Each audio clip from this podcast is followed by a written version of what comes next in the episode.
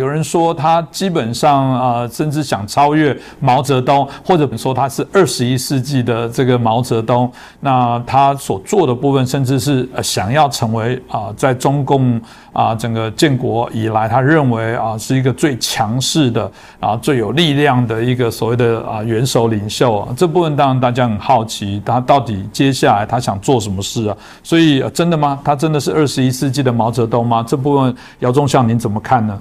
在这个战争中啊，分析对方的军事统帅，嗯，是这个军事研究的一个很重要的一个项目。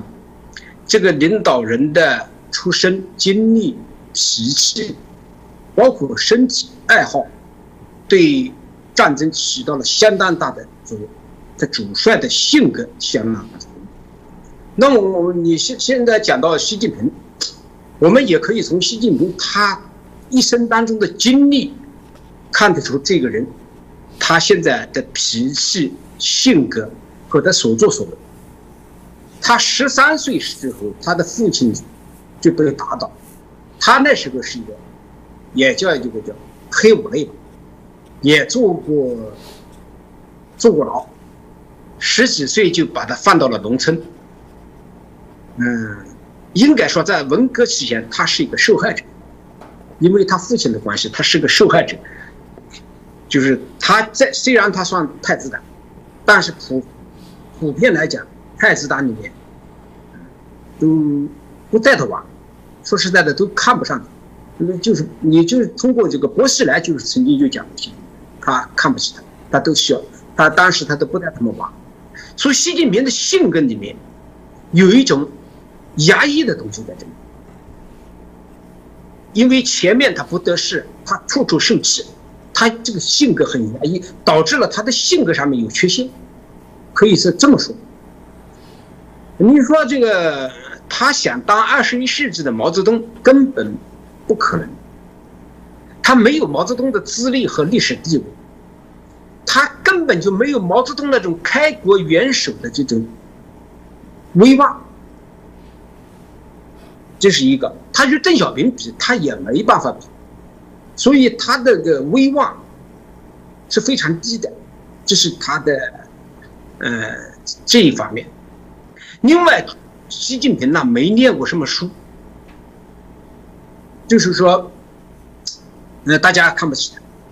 他上任以后所做的一所作所为，都是很不到位的。你比如说反腐。他不懂政治，他在政治上他不懂，他抓人，他不留余地。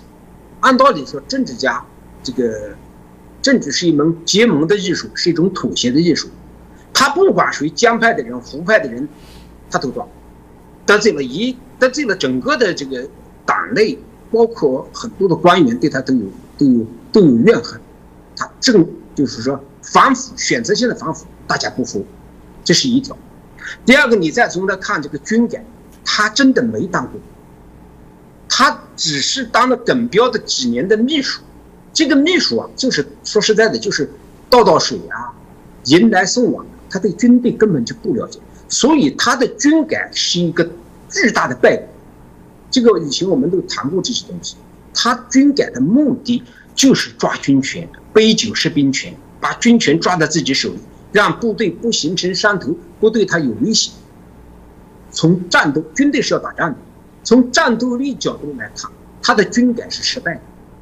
所以中国的军队现在很乱，指挥机关一盘散沙，各个部队不怎么听他。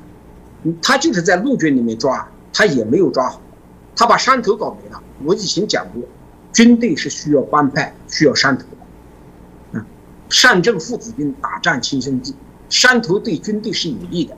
现在基本上中国的军队是一盘散沙，军长指挥不动师长，师长指指不会指挥不动团长，那么他也指挥不动军区司令。就是说，对军权这一块没有达到他的期望值。虽然他在军队抓了那么多人，是适得其反。那么再从经济上、外交上。一系列的作为都是败笔，这么就嗯无能。但是呢，他又好强出头，就是中国的有个古语叫“色厉内荏”，表面上很严的时候，他内心的是很很空虚的。你像就这一次这个这一段时间，那个从内层到外，他外国他不敢，内部他也烦着，整天这个睡觉我估计都睡不好，好大喜功，刚愎自用。我们就不太不要讲很多。他的下场是很惨的，就是说，呃，对于习近平这个人来说，呃，我们这个大家都应该看到。所以说，党内也好，军队也好，包括中国的很多老百姓都给他给他一个名字叫“总加速师”。这个实际上是中共元老们选错了人。习近平因为从小受过受过压抑，他一直很装，会装，他一直在装到什么时候呢？装到福建，他从福建出来的时候，开始扬眉吐气了。他带有一种报复的心理，你们以前都看不起，对吧？现在我当权了，所以这个他的性格是一种扭曲的一种性格。我基本上就是说概括的，就是说习近平属于这样的人，他想当二十一世纪毛泽东，是是没一个是没有那个历史条件的，第二个他也没有那个资历。